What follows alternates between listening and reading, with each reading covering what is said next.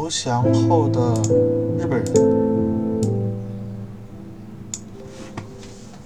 日本投降后，美国人参与了日本政府的管理工作，他们完全有理由对此感到自豪。国务院、陆军部和海军部三方联合制定了美国在这方面的政策，并在1945年8月29日通过电台发布，最终由麦克阿瑟将军巧妙地付诸实践。但美国人自豪的理由常常被美国报刊及电台中的党派吹捧和攻击所掩盖。即使是足够了解日本文化的人，也不确定、不确信目前的政策是否明智可取的。日本投降时期的一个重大问题还是占领的性质问题。胜利方是应该继续保留、利用现在的政府乃至天皇呢，还是应该废弃他们？是否应该让美国军政府的管理渗透到县一级、县乡一级？意大利和德国采用的模式是在当地。设立盟军军政府总部，并作为战斗力量的一部分。他把把地方行政事务掌握在盟军行政官员手里。当日本投降的时候，太平洋地区的盟军军政官员、军政府官员以为在日本也会采用同样的模式。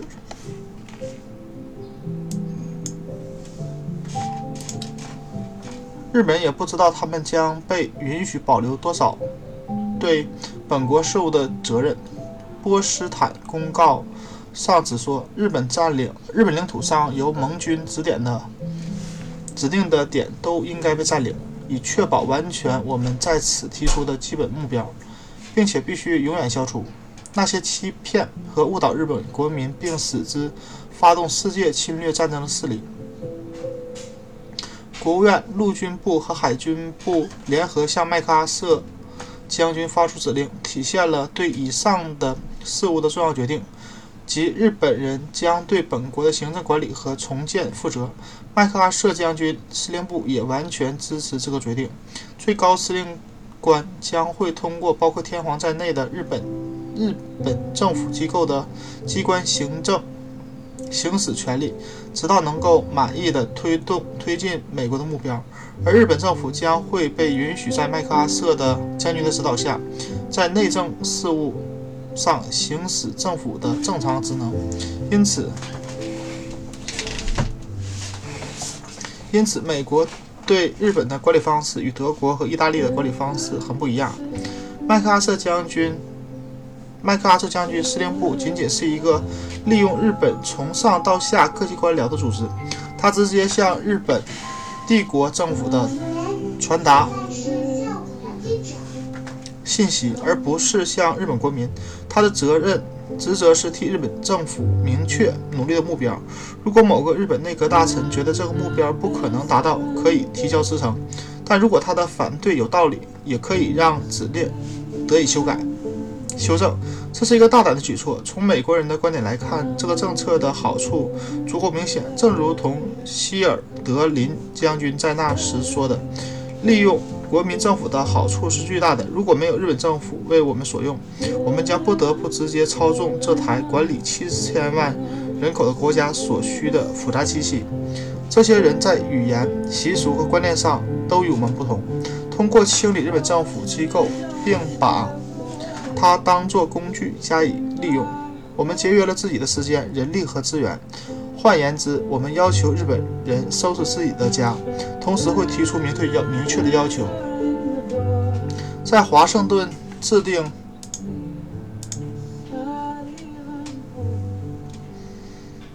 在华盛顿制定政策期间，依然有许多美国人担忧日本人会因此消极的不友善。一个伺机复仇的国家可能会破坏一切和平计划。事实证明，这些担忧是多余的。其原因不在于关于战败国政治和或经济的普遍真理，而是在于日本的独特文化。很可能，这个善意的政策在其他任何民族那里都不会取得像日本一样的成功。在日本人看来，战败固然残酷，但这个政策促使日本实行新的国策，使他们不感到那么羞耻。他们如此顺从地接受了这个政策恰恰因为受文化制约的特殊国民性格。在美国，人们不断采取争论，采取的和平条约到底应该是严厉的还是宽厚的？但真正问题其实并不在于严厉还是宽厚，而是而在于把握好不多不少、恰到好处的分寸，打破以打破传统的危险的攻击性模式，设定新的目标。最终选择哪种方式，取决于国民性格以及该国的传统社会秩序。例如说，正因为普鲁士的专制主义已经在家庭和市常日常市民生活中根深蒂固。某种和平条约对于德国便是必不可少的。对德国采取的明智和平的指令，自然也和对日本的不同。德国人和日本人不一样，不认为自己对世界和历史亏欠恩情。他们奋斗不是为了偿还不可估量的债务，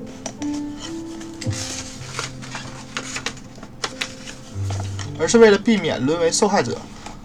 父亲是一个专制的形象，和其他地位高的人一样。如果那如果啊，如那句俗语所说，由他来强迫别人尊重他。如果不能得到尊重，他会感觉受到威胁。在德国人的生活中，每一代儿子都会在青春期反抗专制的父亲，在成年后又会向父亲、父母所说的那种单调乏味的生活妥协。德国人的人生最高。峰就是狂飙突进的叛逆青春期那几年，但日本文化的问题不是极端的专制主义。日本父亲尊重年幼的孩子，在这这在几乎所有的西方观察家看来都称得上出类拔萃。正因为日本孩子习惯了和父亲之间真正平等的情谊，并公开以父亲为傲为荣，父亲只要简单改变一下语序，就能令孩子按照尊父行事。吩咐行事，他父亲不会对年年幼的孩子严厉，日本的孩子也不会在青春期反抗父母的权威。相反，青春期的孩子，青春期的日本孩子在世人评判的目光下，成为自己家庭富有责任感和顺从的代言人。如日本人所说，他们显示出对父亲的尊重是为了练习或为了训练，意思是作为受尊重的对象，父亲成了一个超人。格的符号象征了等级制度和恰如其分的生活方式。父亲在孩子最初经历中所扮演的角色，亦是整个日本社会的模式，即位居等级制上层且受到最尊最高级别尊重的人，并不行使专制权力。位于等级制顶端的官员们通常并不掌握实权，上至天皇，下至底层，都有顾问和隐藏的势力在幕后发挥作用。到二十世纪三十年代，青龙会式的超民族主义领导啊组织之一的领导人，对东京一家英文报纸的记者说过一句话，可谓对日本社会最精确的描述之一。他说：“日本社会是一个三角形，由一个角上的大头钉固定。换句话说，三角形躺在桌上，所有人都，所以所有人可以看见，但大头钉是看不见的。”三角形有时候偏向右边，有时候偏向左边，都是以一个隐形的支点为中心左右摇摆。如西方人经常所说，一切不过是镜中迷惑人的幻想。日本社会尽一切努力把专制权威藏在幕后，令一切举动看似在对象征性地位表示中，而这个象征性地位通常都是和实权脱离的。日本人一旦发现了剥 剥掉面具后的权力根源，就会把这根视源视作把这根源视作剥削者，配不上整个系统。他和他们对放高利贷者以及暴发户的看法如出一辙。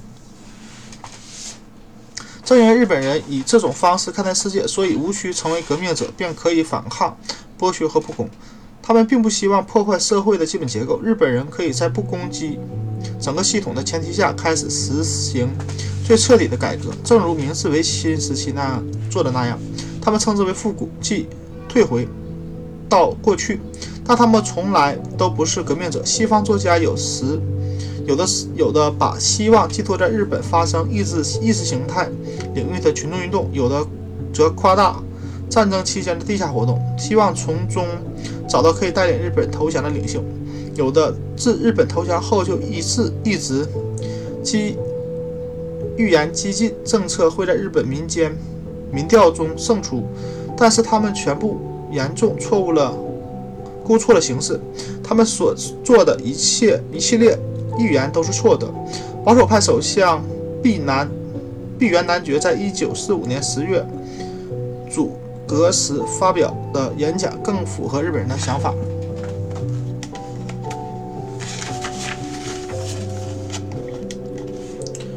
新的日本政府有一个尊重全体民意、国民意愿的民主形式。在我们国家，自古以来，天皇都是把他的意愿作为国民的意愿，这是明治天皇宪法的精神。而我讲的民主政府是这种精神的真正体现。他利用这个措辞来表达民主，对美国读者来说似乎毫无意义。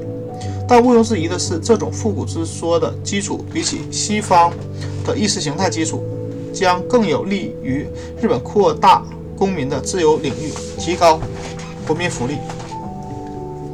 当然，日本也会试验西方的民主政策体制，但是西方的制度在日本不见得就像就能像其在美国一样，成为改善世界的可靠工具。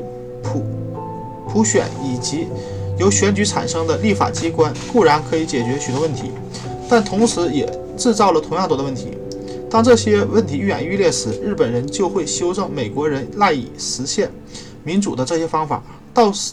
那时，美国人就会激动地声称这场战争打白打了。他们总是相信自己的道路是绝对正确的。但是，普选在日本重建和平国家的漫长过程中，至多不起，不过起辅助性作用。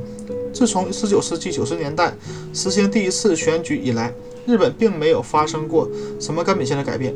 因而，小泉八云所描述的一些老问题，今后还可能出现。在那些激烈的竞选中，确实不含任何个人仇恨，而此类仇恨曾令很多日本人失去性命。在令人震惊的充满暴力的议会辩论中，也很少见到针对个人的敌意。政治斗争并不是个人之争，而是藩阀利益之争，或者党派利益之争。而每个藩阀或者党派的忠诚追随者，都把这种新的政策理解为一种战争。的新形式，为了领袖而打的忠孝之战。二十世纪二十年代选举中，村民们通常会在投票前说：“我的脖子已为刀清洗过了。”这句话把选举比作过去有特权的武士对普通百姓的侵犯。哪怕在今天，日本选举所包含的意义也和美国的不同。而无论日本是否在推行危险的侵略政策，情况都是如此。日本赖以重建一个和平国家的真正力量在于，它能够在一个行动方针失败后立即投身于其他方针。日本人具有灵活应变的品质，他们曾经曾试图通过战争在世界上赢得恰当的地位，但失败了。现在他们可以抛弃这个方案了，因为所接受的训练使其有能力顺应任何方向的改变。而那些拥有绝对、更绝对理论观的国家，总是相信自己在为原则而战。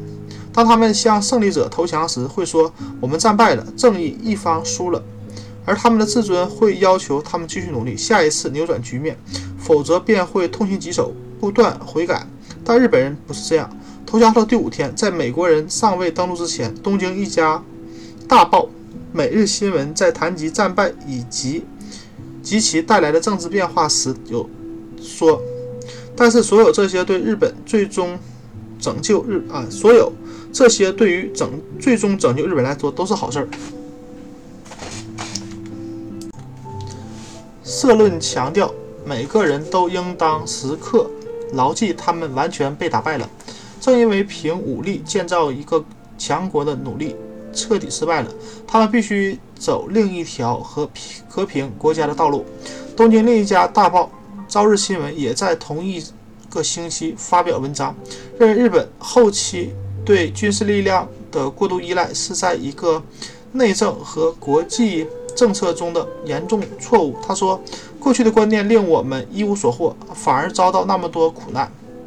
我们应该抛弃它，并迎接一个基于国际合作与爱好和平的新观念。”西方人认为这种改变是原则性的改变，因而持怀疑态度。但是，无论在人际交往中还是国际关系中，改变都是日本人生活方式的重要组成部分。一旦某个行动方针落空，日本人便认为这方针是错误的，把它当，并把它当作已注定的败局抛弃，因为他们不可能固守注定要失败的方针。二十世纪三十年代，日本人普遍认为军国主义是赢得世界崇拜的途径。尽管这种崇拜只是针对武装力量，他们接受了实行这样一个方针所需要的全部牺牲。一九四五年八月十四日，天皇天日本最具发言权的人向国民宣布他们战败了。日本人接受了这个事实，其极其暗含的一切，它意味着美军要来了。于是日本人欢迎他们，意意意味着皇朝。扩张事业失败了，于是他们愿意制定一部宣告战争非法的宪法。投降后第十天，国民报纸《读卖新闻》以“新艺术和新文化的起步”为标题。我们必须坚信军事失败和国家文化价值毫无关系。军事失败可以变成动力，只有国家战败的教训才能使日本人真正走向世界。客观看待一切，过去扭曲日本人思维的每一种非理性因素都必须经过彻底分析并予以消除。政治失败的残酷现实需要勇气，但我们必须对日本文化的未来有百分之百的信心。他们的行动方针失败了，现在他们开始尝试体会人生和和平艺术。社论也社论里也重复提到。日本必须赢得世界其他国家的尊重。日本人有责任在一个新的基础上赢得这种尊重。这些报纸的社论不仅仅代表了少数的知识分子的声音，东京街头和偏僻村庄里的普通人也同样发生了一百八十度的转变。美国占领军难以相信，眼前这些友善的人们不久前还立誓要拿竹矛奋战到死。日本人的理论观。中包含了许多美国人会排斥的观点，但美国人在占领日本间的日本期间的经验充分的证明，予以迥异的理论观可也可以有许多值得称赞的方面。在麦克阿瑟将军领导下，美国人已经认可了日本人履行新路线的能力。如果美国人坚持用羞辱的方式阻挠日本人履行这一路线，在西方文化中也是可以接受的，因为西方的理论观现相信侮辱、啊羞辱和惩戒、惩罚是促使恶人认罪的有效社会手段。这样的认罪是改过自新的第一步。正是，但是正如我们所看到的，日本人对此看法不同，他们的理论要观理论观要求。人们对自己的行为的一切影响负责，而犯错误导致自然后果会让他们相信这并非原本想要的。这些自然后果甚至也可以可能包含了全面战争的失败。但是日本人并不会因为失败而觉得自己被羞辱了，从而心生怨恨。在日本人的词典里，个人和或国家只能通过诋毁。讥笑、轻蔑、贬损以及揭露丢脸的事等手段来羞辱对方。当日本人认为自己被羞辱了，复仇便是一种美德。无论西方理论观多么强烈的谴责这样的信念，美国占领日本的有效取决于美国人在这一点上自我克制。日本人严格区分哪种是他们十分憎恶的嘲笑，哪种是投降条约带来的，包括解除军备及负担。苛刻赔偿在内的自然后果。日本曾取得过战胜另一强大强国的巨大胜利，只要敌国没有羞辱自己，日本作为胜利方就会小心避免羞辱被辱的敌人。有一张妇孺皆知的照片拍摄于俄军俄国军队1905年在旅顺口投降的情景。照片显示，俄国人佩戴了日本武士刀、日本人的军刀。由于他们没有被缴械，只能通过制服的不同区分俄国人和日本人。根据日本人对此次投降广为流传的描述，当俄国司令官，呃，斯提塞尔将军示意他们愿意接受日本的投降条件后，一个日本上尉和翻译便带着食物前往他的司令部。除了斯提瑟尔将军的那匹马外，其他马都已经被杀死吃掉了。所以日本人带给他们的五十只鸡和一百个鸡蛋的礼物非常受欢迎。斯提瑟尔将军和乃木将军在第二天如约会面，两人将军两个将军紧紧握手。斯提塞尔表达了他对日本人勇气的佩服，而乃木将军则称赞俄国人长时间英勇的防守。斯提塞尔对乃木在战场上失去两个儿子表示同情。斯提塞尔把他的白色阿拉伯骏马送给了乃木将军。乃木表示，尽管他们十分希望从能从将军手上接过马并留下，但必须先把马呈现给天皇。但他同时承诺，如果这匹马被下赐给他，这非常可能会发生，他会像爱护自己的马匹一样好好照顾它。日本人都知道，乃木将军在自家前院中为斯提瑟尔将军的骏马建了一间马室。马描跟描述这间马棚，甚至比乃木自己的家更为气派招摇。在乃木将军死后，这个马棚成了乃木国家神社的一部分。据说，自俄国人此次投降到。占领菲律宾的那些年间，日本人已经改变了许多。例如，全世界都听说过他们在菲律宾的残暴、肆意的毁灭行为。但是，对于一个道德观应势啊，道德观应势而变的民族，上述结论不一定是必然的。首先，敌人在。巴丹战役之后没有投降，只有局部地区投降了。甚至后来，当轮到日本人在菲律宾投降时，日本人也依然在战斗。其次，日本人从不认为俄国人在二十世纪早期曾侮辱过他们。然而，每个在二十世纪二十年代至三十年代长大的日本人都认为美国人的政策下很看不起日本，或者用他们的话来说，视为粪土。日本人这种反应主要是基于限制亚洲移民法案，以及美国在普茨茅斯合约和华盛顿海军条约中所扮演的角色。美国在远东日益增强的经济角色角色及其对世界上所有世界上有色人种的种族歧视的态度，也加强了日本人的这种看法。因而，日本在战胜俄国后和他。在菲律宾战胜美军后的两种做法，显示了其在自身受辱的和不受辱的时候截然不同的行为模式。美国最终的胜利使日本人所处的形势再次发生了改变，正如同日本生活中的惯例。最终的战败令日本人抛弃了以往旅行的方针。日本人独特的理论观。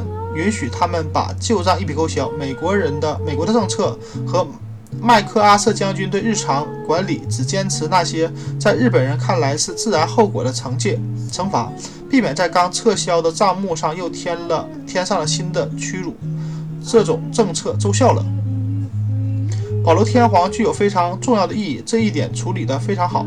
正是天皇首先拜访艾麦克阿瑟将军，而非麦克阿瑟将军。先拜访天皇，这对日本国民起到了呃起了示范作用，其意义是西方人难以评估量的。据说，当麦克阿瑟司令部建议天皇否认自己的神性时，天皇提出了异议道：要从他身上剥离他原来就没有的东西，会让他很难堪。这真他真诚地表示，日本人从未把他当作西方意义上的神。麦克阿瑟的司令部劝说。则劝说道：“西方观念中认为天皇自称是神，这对日本的国际声誉很不利。最终，天皇愿意承受否认神性可能会造成的难堪。在新年第一天，他发表了声明，并要求把全世界媒体对他声明的翻呃评论翻译给他看。读完这些评论后，他给麦克阿瑟将军司令部。”带去信息，表示他很满意，显示过去外国人并不理解他，很高兴自己澄清了这一点。美国的政策也许也允许日本人获得一定程度上的满足。国务院、海军部和海军，呃，陆军部、海军部的联合指令上详细说明，对于以民民主为基础组织起来的劳力、工业和农业团体，应当给予鼓励和提供福利。提供便利。日本劳工在许多行业中都组织起来，活跃在二十世纪二十年代和三十年代的传统农农民组织又重新显示其力量。对许多日本人来说，现在他们改善生活的积极主动性证明了日本人也从战争中有所获得收获。一名美国记者曾描述到：一个东京的罢工者抬头看着美国大兵，兴高采烈地说：“日本赢了，不是吗？”今天，日本的罢工在许多方面类似于过去的农民起义，而过去的农民的诉求总是和他们背负的妨碍了正常生产的沉重赋税和无偿劳动有关。但日本的罢工不是西方意义上的阶级斗争，也并不是，也并不是试图改变系统本身。今日。今天，整个日本的罢工都不会令生产减速。他们最喜欢的罢工形式是工人占领工厂继续工作，通过增产让管理层丢脸。井山井持有的一家煤矿，罢工者把所有的管理层阻拦在矿井外，把日产量从二百五十吨提高到六百二十吨。在竹尾铜矿的人工。工人在罢工期间也增加了生产，并把自己的工资翻了一番。当然，无论推行的政策显示出多么明智的判断力，对任何战败国的管理都不是一件易事。在日本，粮食、住住所和经济转型等问题都不可避免地变得十分尖锐。但是如果对日本管理不利用日本政府部门，这些问题则可能更为尖锐。美国当局在战争结束前特别担忧日本士兵的复员问题。如果没有保留日本官员，这一问题的威胁性肯定会更大。尽管现在也不容易解决，日本人很清楚其中的难度。上个季度的报纸都曾充满感情地谈到，对于那些吃了那么多苦的士兵来说，战败多么令人痛苦。但是报纸恳请他们不要让感情干扰判断力。被遣返本国的士兵通常都显示出令人瞩目的判断力。但失业和战败也令一些人投身到以民族主义为目标的旧式秘密社、秘密结社中。他们很容易憎恨自己现在的处境，因为日本不再赋予他们过去的特特权地位。过去，受伤的士兵身穿一身白色，街上行人纷纷向他们鞠躬致礼。哪怕在和平时期，村民们也会为入伍的新兵举办欢迎会，为。退伍的老兵举办欢迎接风会，聚会上备有酒水茶点，村民盛装舞蹈，士兵坐在受尊敬的主座上。但现在复员士兵不得不这样被不这样得不到这样的关注了，只有家人们会安置他们，仅此而此，仅此而已。在许多城市和乡镇，他们他们甚至。受到了冷落和疏远。一旦了解日本士兵对这种改变的痛苦心情，就不难理解他们会多么满足于和战老战友相聚，怀缅过去，缅怀过去日本将荣耀托付于军人的时光。有一些老战友也会告诉他，那些已经在抓寡、爪哇、山西和满洲与盟军作战的士兵是多么的幸运。为什么要绝望呢？你也会再度作战的。民主主义秘密结社在日本是很古老、很古老的组织，他们为日本民族洗刷了污名。那些只要有仇未报就感到世界失衡的人，一向都是秘密结社的潜在会员。这些团体如黑龙会和玄阳社所提倡的暴力，是日本道德观允许的，为了对民生的义理而采取的暴力。日本政府如果想要消除这种暴力，必须在今后的若干年中继续努力，淡化对民生的义理，并强调义务。仅仅要求正确的判断力是不够的，对日管理还需要。重建日本经济，以令那些二三十岁的日本人拥有生气，并各就其位。农民的生活必须改善。每当经济萧条时，日本人就会回到过去的农村。许多，但许多小农场债务缠身，不少地方还要交细租，无法养活那么多人口。工业也必须发展起来。由于日本人强烈反对由长子以外的其他儿子继承遗产，因而后者只能到城市中去寻求财富。毫无疑问，摆在日本人面前的是一条漫长而艰难的道路。但如果国家预算在总重整军备上节省，了，财力，他们就有机会提高国民的生活水平。在珍珠港事件之前的十年中，日本把一半的国家财政收入花费在维持军备和军事力量上。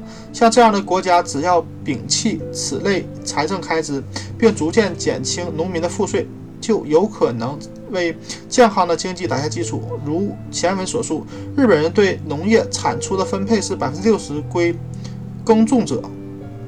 百分之四十交纳税、赋税和佃租，这与同是水稻国的缅甸、泰国形成强烈的对比。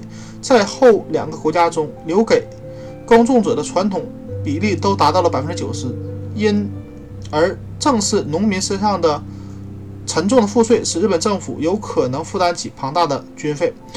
在下一个十年中，任何不扩不扩充。军备的欧洲或亚洲国家，都将比那些搞军备扩张的国家更具有潜在的优势，因为前者的财富可用于建设健康、繁荣、繁荣的经济。美国人很少会对亚洲和欧洲的政策中考虑到这一点，因为美国人知道他们的国家不会因为昂贵的高国防项目因而陷入贫困。美国人。美国没有被战争摧毁过。美国不是以农业为主的国家，并且工业产能过剩。美国具有完善的用于大规模生产的机器设备。如果不开启军备、奢侈品或福利和研究实施的大项目，大量人口会失业。他们对可盈利的资本投资需求十分紧迫。但在美国之外的其他国家情况又不一样了，甚至在西欧也很不同。尽管背负了巨额战争赔款，一个不允许在今后十年内重建武装的德国将会为健康繁荣的经济打下基础。这对于扩将扩充军备的法国来说几乎是不可能实现的。日本对中国也有具有相似的优势，军事化是中国前目前的目标，而它的雄心也得到了美国的支持。日本的财政预算中包。括如果不包含军事化目标，它将为今后许多年的繁荣提供支持，并让自己为了东方贸易中必不可少的一部分。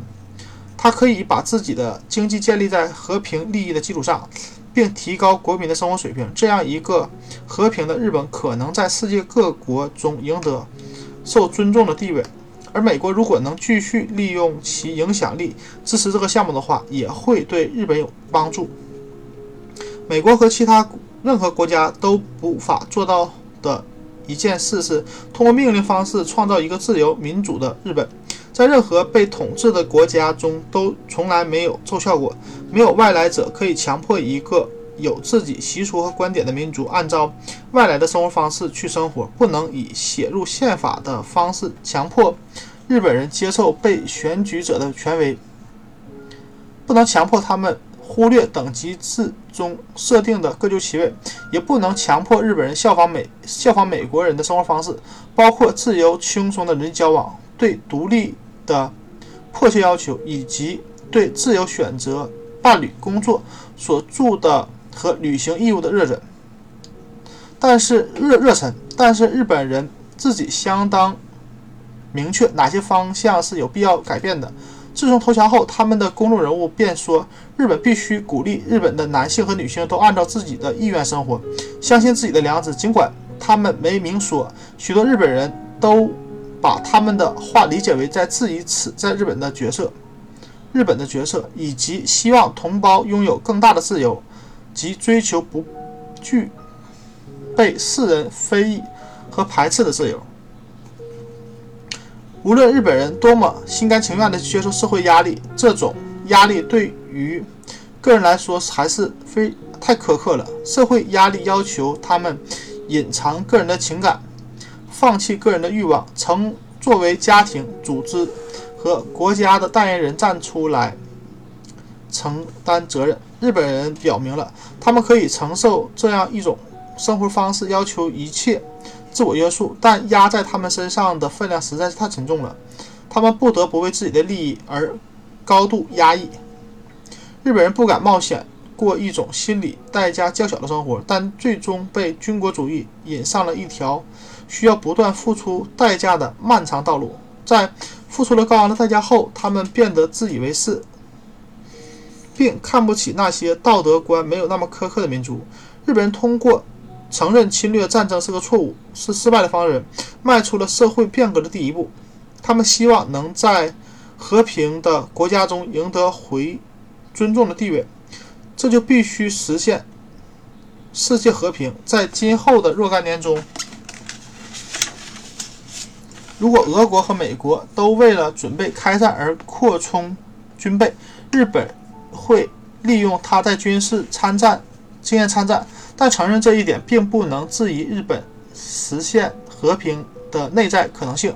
日本的动机是应势而变，如果情况许可的话，他会在和平的世界中寻求自己的位置；否则，他们他会成为武装阵营的一员。当下的日本人视军国主义如熄灭的火焰，他们会关注军国主义在日本其他国家中是否也会一样失败。如果没有失败，日本会重新重重燃自己的好战激情，并显示出能对战争做出多大贡献。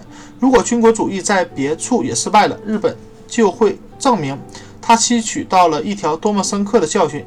帝国主义的扩张绝不是一条通向荣誉的坦途。